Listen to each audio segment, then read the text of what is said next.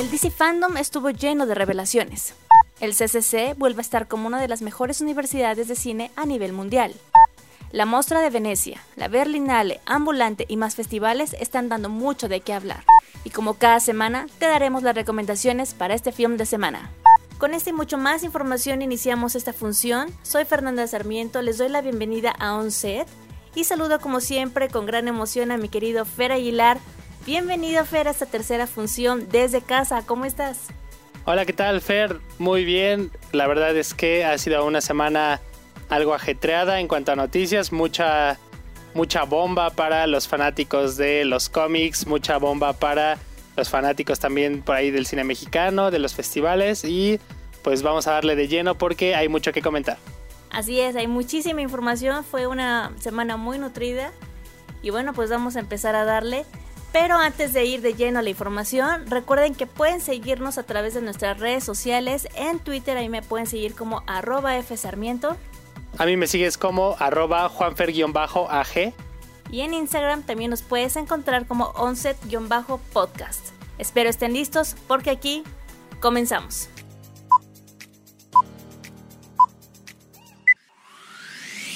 El fin de semana pasado estuvo lleno de revelaciones en el DC Fandom. El pasado sábado 22 de agosto se llevó a cabo la primera parte de uno de los eventos más importantes de la industria del entretenimiento, el DC Fandom. En esta oportunidad, de forma virtual, todos los seguidores pudieron asistir al evento para ver qué traía el DC Universe próximamente. Al respecto, la primera sorpresa fue un adelanto de la cinta de Wonder Woman 1984. El tráiler fue presentado por su propia directora Patty Jenkins y se pudo conocer el aspecto final del personaje de Chira.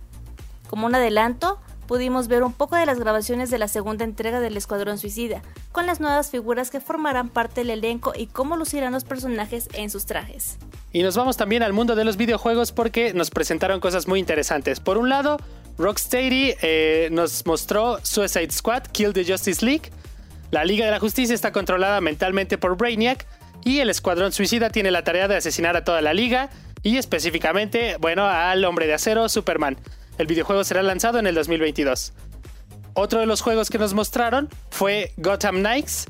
Eh, este juego mostró su primer tráiler oficial y se estrenará en 2021 para PC, PlayStation 4, 5, Xbox One y Xbox Series X.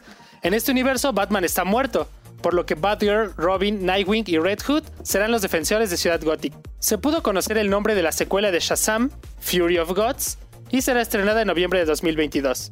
Además, apareció por ahí Black Adam, el enemigo mortal de Shazam, que llegará en una película homónima en el 2021, personificado por nada más y nada menos que Dwayne Johnson, La Roca. Un tráiler de casi de dos minutos dejó ver un adelanto de la versión de Justice League, la cual está prevista para estrenarse en la plataforma de HBO Max como una miniserie de cuatro capítulos de una hora cada una. Finalmente vimos un adelanto de Robert Pattinson bastante oscuro con su traje de Batman. Del que se sabe solo se ha grabado un 25% de la cinta, esto confirmado por el mismísimo director Matt Reeves. En este primer y esperado teaser de The Batman, vemos a Robert Pattinson como un Bruce Wayne y a otros personajes de la película al ritmo de Something in the Way de Nirvana.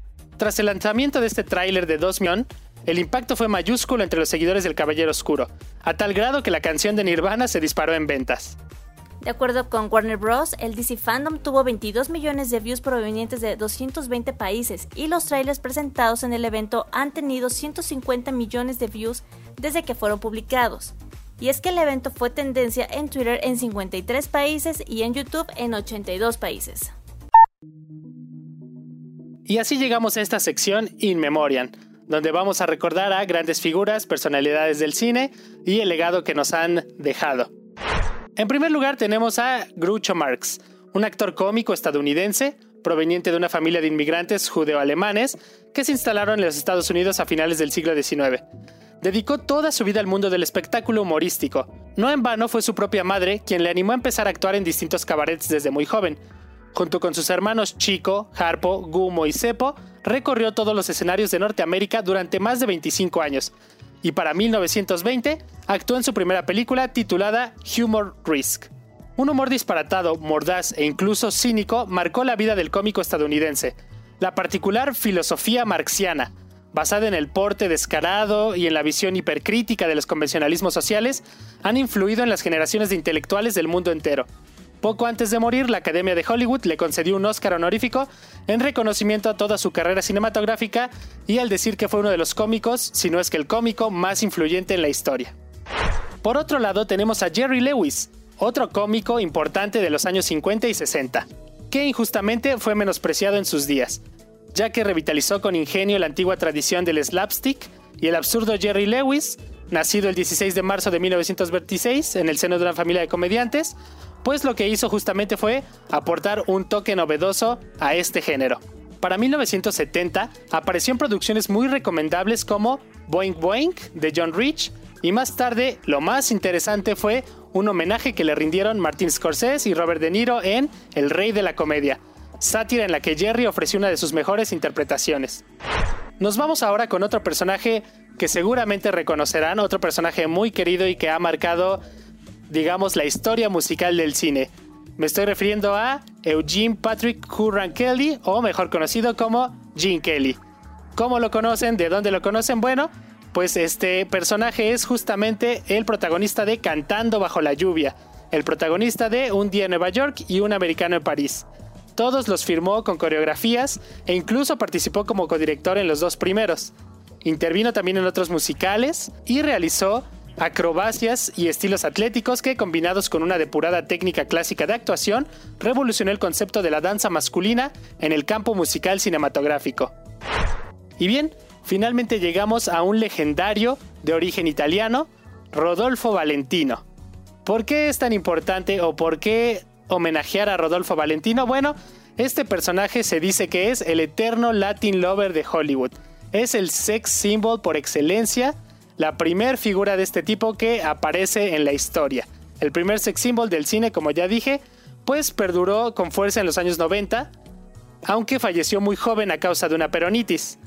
No obstante, Rodolfo Valentino marcó un antes y un después en la historia del séptimo arte, inmortalizando un tipo de hombre exótico que dio al traste con el estereotipo del héroe anglosajón ingenuo y dominado por mujeres que triunfaba en aquel tiempo. Para 1920 ya se había convertido en el nuevo dios de la pantalla. La más influyente guionista de la Metro, June Mathis, se fijó en él e insistió en que participara en Los Cuatro Jinetes del Apocalipsis, dirigida por Rex Ingram y basada en la obra de Vicente Blasco Ibáñez. En ella encarnaba a Julio, un playboy argentino, la película tuvo un éxito descomunal y resulta memorable la escena del tango en la que bailaba con una gracia especial. Su personaje tenía un sex appeal y carisma que se salía de la gran pantalla e hicieron al actor una estrella adorada por mujeres anónimas y famosas en aquella época. Estos fueron los personajes a homenajear en esta sección. Veremos a Bombón, Burbuja y Bellota en una nueva etapa de sus vidas. Sí, así como lo escuchas, estamos hablando de las chicas superpoderosas. La ciudad de Saltadilla se prepara para entrar de lleno a los terrenos de live action. Reportes recientes apuntan a que una novedosa iteración de la entrañable serie de Cartoon Network está en desarrollo, con chicas superpoderosas de carne y hueso. El proyecto de esta versión emergió por encargo de la cadena The CW, y Warner Bros. Television estaría en la producción ejecutiva. Según la información emitida por el medio, la premisa aborda a Bombón, Burbuja y Bellota como desilusionadas veinteñeras que han perdido su infancia por combatir el crimen. Surge entonces la incógnita. ¿Estarán de acuerdo en unirse nuevamente ahora que el mundo las necesita más que nunca? Originalmente, Las Chicas Superpoderosas es una serie de animación de los años 90 creada por Craig McCracken. Como su nombre indica, sigue la historia de tres niñas con superpoderes que fueran fabricadas accidentalmente por el profesor Utonio al mezclar azúcar, flores y muchos colores con la misteriosa sustancia X. A partir de entonces, las protagonistas se dedican a defender la ciudad de Saltadilla de malévolos villanos como el inteligente Mojojojo o la verdosa banda gangrena. En su versión original, el show concibió seis temporadas con 78 capítulos en total, transmitidos por Cartoon Network entre 1998 y 2005. También hubo la película animada Las Chicas Superpoderosas en 2002 y un reboot seriado apenas estrenado en 2016. ¿Emocionados por ver a las heroínas de su infancia en una nueva etapa de sus vidas? Lamentablemente, no existe aún fecha tentativa para su lanzamiento. El CCC vuelve a estar entre las escuelas de cine más importantes del mundo. Por octava ocasión, el Centro de Capacitación Cinematográfica ha sido reconocido por The Hollywood Reporter, la revista y sitio web dedicado a la industria audiovisual, en su listado anual de las que considera como las mejores escuelas de cine en el mundo. En esta edición, la revista estadounidense realizó su análisis centrándose en la manera en que los centros educativos cinematográficos se desempeñan frente a la situación que se vive a nivel mundial ante la presencia del COVID-19 en ese sentido, la publicación hace mención del paso de las clases del CCC al formato virtual y sobre todo del papel activo que ha jugado la institución en estos tiempos difundiendo de manera gratuita sus producciones a través de los canales del Instituto Mexicano de Cinematografía y sus propios canales virtuales. Esta es la octava ocasión en la que la revista incluye al CCC en su listado anual de las mejores escuelas del mundo, habiéndolo hecho en el 2011, 12, 15, 16, 17, 18 y 19. Algunas escuelas que acompañan a este top 15 son Australian Film Television and Radio School en Australia, ECAM en España, London Film School en Inglaterra, National Film Television School en Inglaterra y Vancouver Film School en Canadá. Esta no es la única publicación internacional de alto prestigio dedicada al cine que destaca la labor realizada por el CCC. También la revista Variety ha incluido al centro en sus listados de las mejores escuelas mundiales de cine en 2018, 2019 y en este año. Después de 600 programas al aire, Cinesecuencias Radio anunció una pausa indefinida. Por más de 12 años, el programa radiofónico Cinesecuencias Radio se convirtió en uno de los espacios de difusión más importantes para el cine mexicano. El pasado fin de semana, tras más de una década al aire, el programa conducido por el cineasta Roberto Fiesco anunció su suspensión indefinida por cuestiones logísticas. Vía Twitter, el show producido por Gabriela Álvarez anunció una pausa indefinida en sus transmisiones tras casi 600 programas al aire. Nos despedimos, tal vez temporalmente, tal vez no, de este 2020, muy felices por haber conversado con y para toda la gente que nos acompañó y ha hecho posible este programa. A partir de ahora, el programa seguirá presente en su espacio radiofónico con retransmisiones hasta nuevo aviso transmitido todos los sábados a las 11 de la mañana por Reactor 105.7 de FM, Cine Secuencia Radio difundió todo lo referente a la industria cinematográfica nacional. La coproducción a cargo del IMCINE con el IMER habló semana a semana desde los estrenos de cada semana hasta los festivales de cine alrededor del país, premiaciones, convocatorias y entrevistas con las grandes figuras del cine mexicano. Al aire, Roberto Fiesco agradeció a la comunidad cinematográfica que los acompañó a lo largo de casi 12 años de transmisiones. Gracias por hacernos sentir queridos y parte de una comunidad a la que creemos que pertenecemos y servimos durante todos estos años a través de un contenido muy diverso, enormemente plural, en el cual creímos que el cine mexicano estaba compuesto por muchísimas voces, por el cine de arte y por el cine de vocación más comercial. A todos ellos y a los escuchas de este programa no tenemos palabras para agradecerles, concluyó. Este año México tendrá representación en la Mostra de Venecia. La 77 edición del Festival Internacional de Cine de Venecia, también conocido como La Mostra, anunció las fechas para su realización. Esta será entre el 2 y el 12 de septiembre del 2020 en el Teatro Lido de aquella ciudad, luego de que Italia atravesara una severa crisis sanitaria provocada por el COVID-19. Además de la selección oficial en competencia, el León de Oro por trayectoria se entregará a la actriz británica Tilda Swinton y a la directora hongkonesa Anne Hui. Este año, el jurado oficial estará presidido por la actriz australiana Kate Blanchett, quien estará acompañada de la guionista y directora austriaca Verónica Franz, el escritor italiano Nicola Lagioia, entre otros. Entre los 18 largometrajes que incluye la selección oficial, se encuentra el sexto filme de ficción del director mexicano Michel Franco, Nuevo Orden, coproducción México-francesa de la empresa Lucia Films, de 88 minutos de duración, que cuenta en su elenco a Nayan González Norbit, Diego Boneta, Mónica del Carmen, Fernando Cautle, Eligio Meléndez, entre otros. La sección Horizonti se compone de 19 títulos internacionales, entre los que destaca la producción México-Franco-Colombiana Selva Trágica de 98 minutos y que cuenta con actuaciones de Gilberto Barraza, Gabino Rodríguez y Eligio Meléndez. En tanto, la 35 Semana Internacional de la Crítica de Venecia comprende dos títulos fuera de concurso y siete películas en competencia, entre las que aparece la producción mexicana 50 o Dos ballenas se encuentran en la playa, ópera prima de Jorge Cucci, de 122 minutos y protagonizada por José Antonio Toledano y Carla Coronado. Esta cinta ya había sido galardonada en el Festival de Cine Latinoamericano, también llamado Cine Latino, realizado de manera virtual en este abril. México se encuentra presente en España en el Festival de Cine de Málaga. El pasado 21 de agosto inició un reto para el cine español. Se abrieron las puertas de recintos para celebrar el Festival de Málaga después de posponerlo debido a la pandemia. En esta edición, por supuesto, México tiene representantes y uno de ellos es Arturo Rimstein, quien estrenó su última película hasta la fecha, El Diablo entre las Piernas, una historia que reflexiona sobre el sexo y el deseo en la vejez.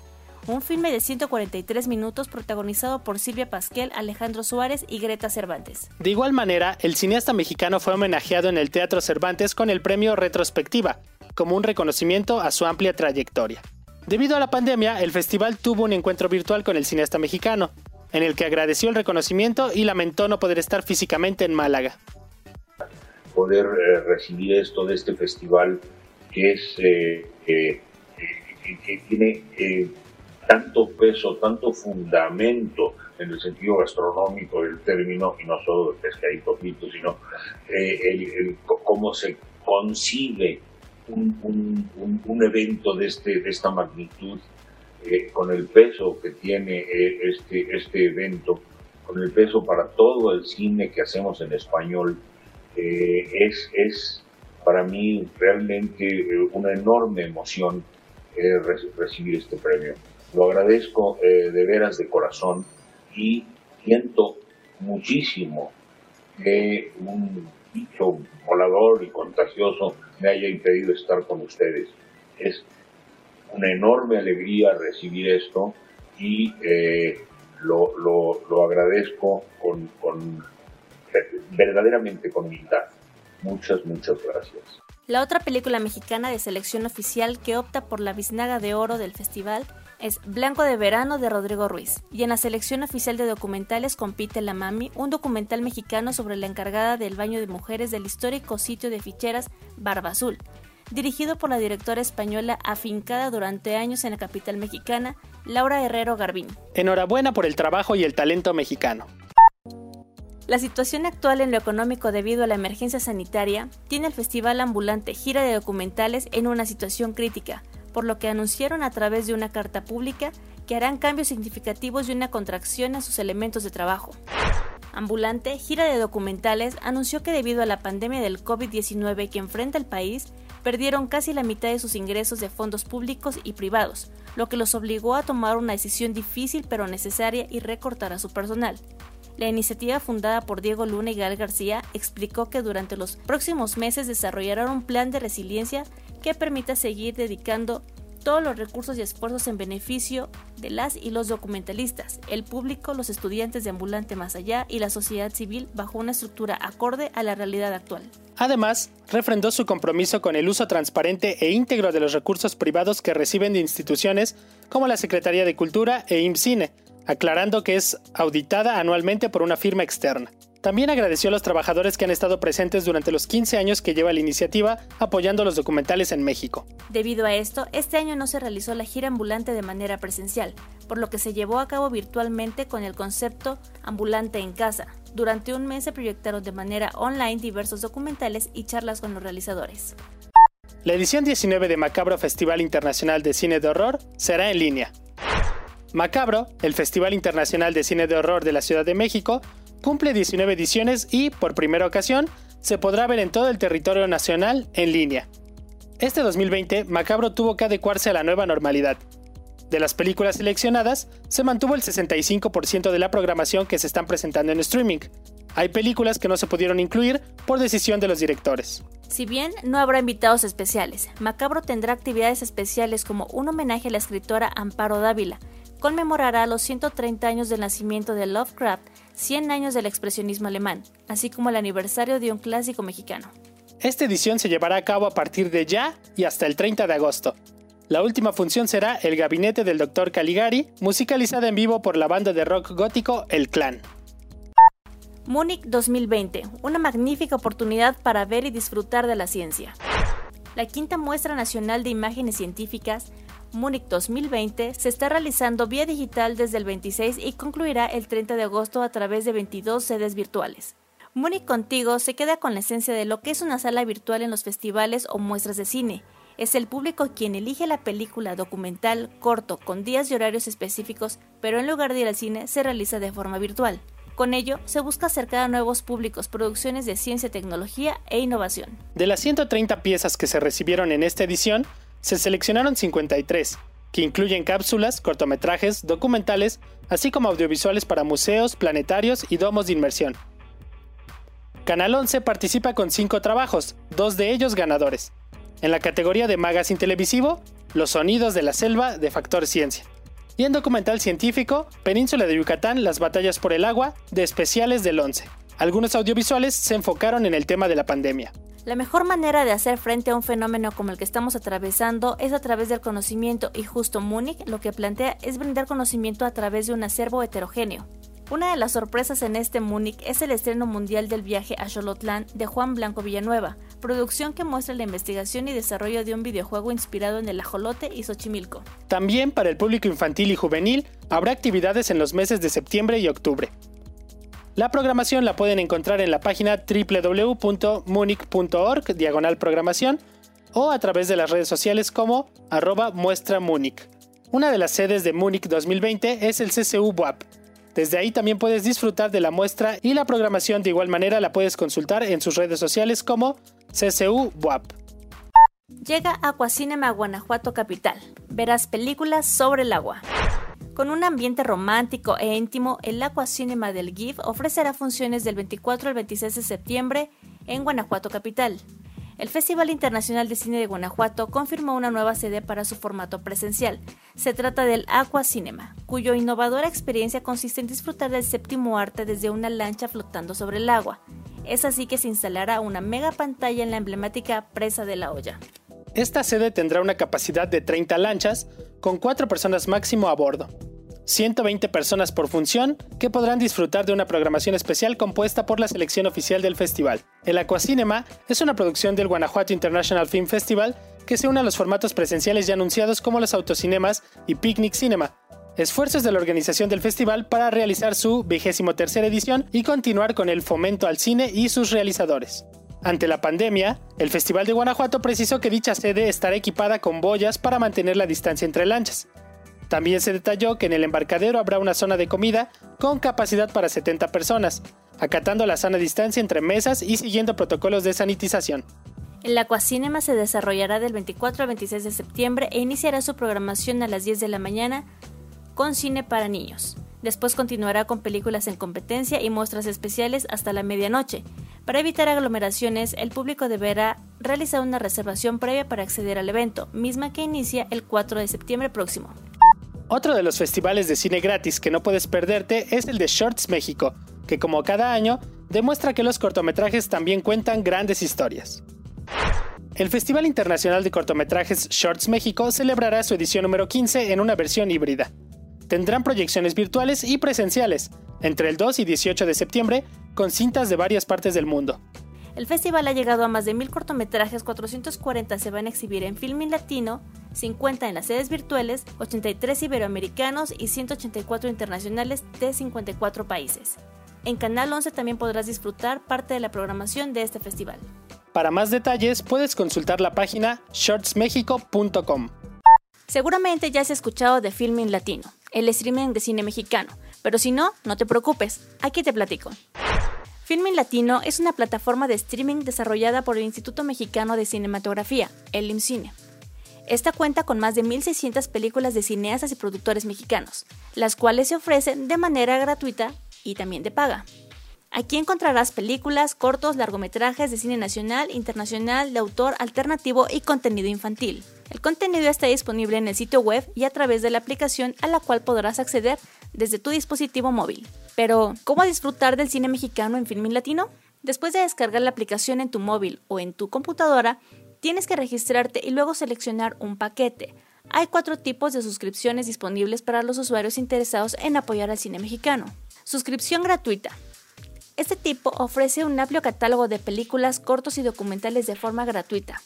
Encuentra desde cine LGBT hasta filmes animados.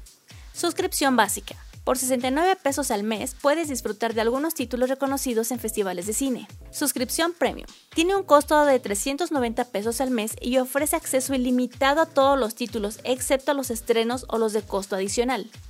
Suscripción Pago por evento.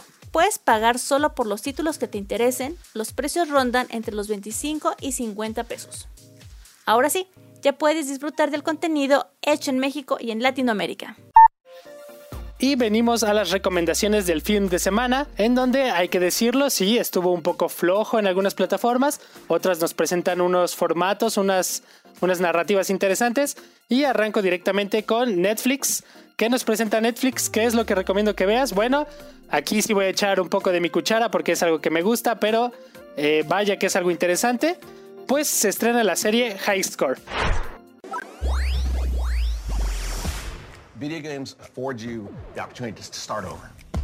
In games, we all start at the exact same place to play together because we're all playing by the same rules. ¿Qué es esto? Bueno, es precisamente una serie dedicada a la historia de los videojuegos. Un repaso a los más grandes e icónicos videojuegos de la historia en la que, a través de un documental de seis episodios, se narrará el éxito de esta industria desde sus inicios y se cuenta con la participación de quienes con sus ideas innovadoras han dado vida a los diferentes videojuegos y personajes. La voz principal que conduce el documental es la de Charles Martinet, el hombre que lleva décadas prestando su voz al legendario Super Mario y a otros personajes de videojuego como Luigi o Wario.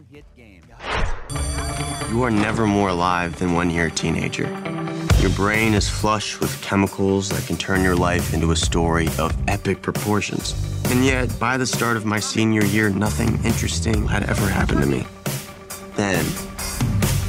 En Amazon tenemos Chemical Hearts, una historia que gira en torno a Henry Page, un estudiante adolescente que se considera un romántico empedernido, pero nunca se ha enamorado. Este joven aspira a ser editor del periódico del instituto y vive feliz cuando, sorpresa, en su clase su nueva compañera no es precisamente la chica de sus sueños, pero poco a poco se va enamorando de ella y cuando los dos son elegidos para editar el periódico del instituto, la cosa se pone muy interesante. Esta vez, otras plataformas como HBO o Fox Premium no nos presentan contenido original o contenido atractivo, entonces esta semana les debo esas recomendaciones. No, no, no me atrevo a sugerirles algo de estas plataformas, pero créanme que con estas dos que les acabo de mencionar, tienen para un film de semana extraordinario en las plataformas digitales. Por otro lado, en esta sección, me aventuro a proponerles por primera vez la plataforma Filming Latino y dos películas concretas, Hierba Mala. ¿Tú eres Tenilo? El que ves te cansa.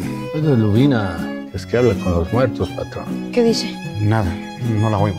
Te hagas pendejo. no creo en las brujas, cabrón. Pero mejor que La sinopsis de esta película nos narra a la madre de Pedro que acaba de morir y este viaja a Lubina para traer a Tanilo, quien recita en verso mensajes de los muertos. La hierba mala, fiera hasta la muerte, quiere que su asesino y poderoso amante sea vengado, poniendo en riesgo la vida del niño, que entre murmullos y balas solo quiere cumplir la última voluntad de su madre. Cabrón pero mejor que no se me aparezca. Pisa fuerte nomás. Otra de las recomendaciones es Porno Venganza.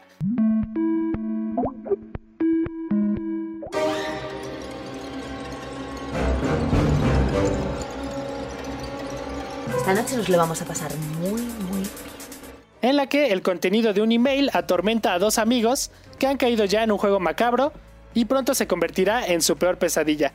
Estas dos recomendaciones tienen fecha de caducidad, por lo que te recomiendo que las veas esta misma semana. En cartelera tenemos a Scooby-Doo.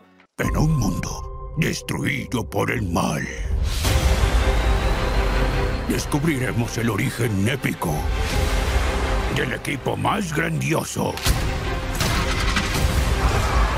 en la historia del misterio. Con cientos de casos resueltos y aventuras compartidas, Scooby-Doo y la pandilla se enfrentarán al misterio más grande y desafiante de todos los tiempos. También tenemos Escuela de Miedo. Está prohibido entrar al reactor de partículas atómicas porque está dañado desde hace tiempo. Yo no tuve la inteligencia para repararlo, así que tú menos. Con que este es el lugar a donde vienes todas las noches. ¿Qué haces aquí? Sí sabías que está prohibido entrar al reactor de partículas atómicas, ¿verdad? Da un paso atrás, lo voy a encender. A Danny le ofrecen una beca para estudiar en la Academia Cranston, una prestigiosa escuela para genios. Sin embargo, Danny abre por error un portal a otra dimensión del cual salen peligrosos monstruos que invaden su nuevo colegio. Por otra parte, cuidado con lo que deseas.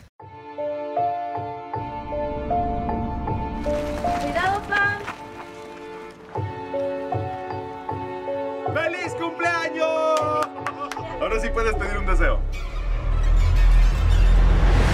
En esta película, Pamela va a cumplir 8 años. Adora los cuentos de hadas y las viejas películas de terror. Sus padres la llevan a celebrar su cumpleaños y su tío Esteban le da como regalo un bufón llamado Harlequin, quien le permitirá ver el espectáculo de cómo se comportan los adultos cuando creen que nadie los ve. Una escalofriante y terrorífica red de suspenso, traición, crimen que se irá tejiendo ante tus ojos. También no puedes dejar pasar Escuela para Seductores y Amores Modernos. De esta manera llegamos al final de esta función de Onset. Muchas gracias por acompañarnos. Recuerda seguirnos en nuestras redes sociales. En Twitter me encuentran como arroba fsarmiento. A mí me encuentran como juanfer-ag. Y en Instagram nos pueden seguir como onset-podcast. Muchas gracias Fer por todas las recomendaciones y bueno pues nos estaremos viendo la próxima semanita. Hasta la próxima. Yo soy Fernanda Sarmiento. Disfruten de su fin de semana. Hasta la próxima.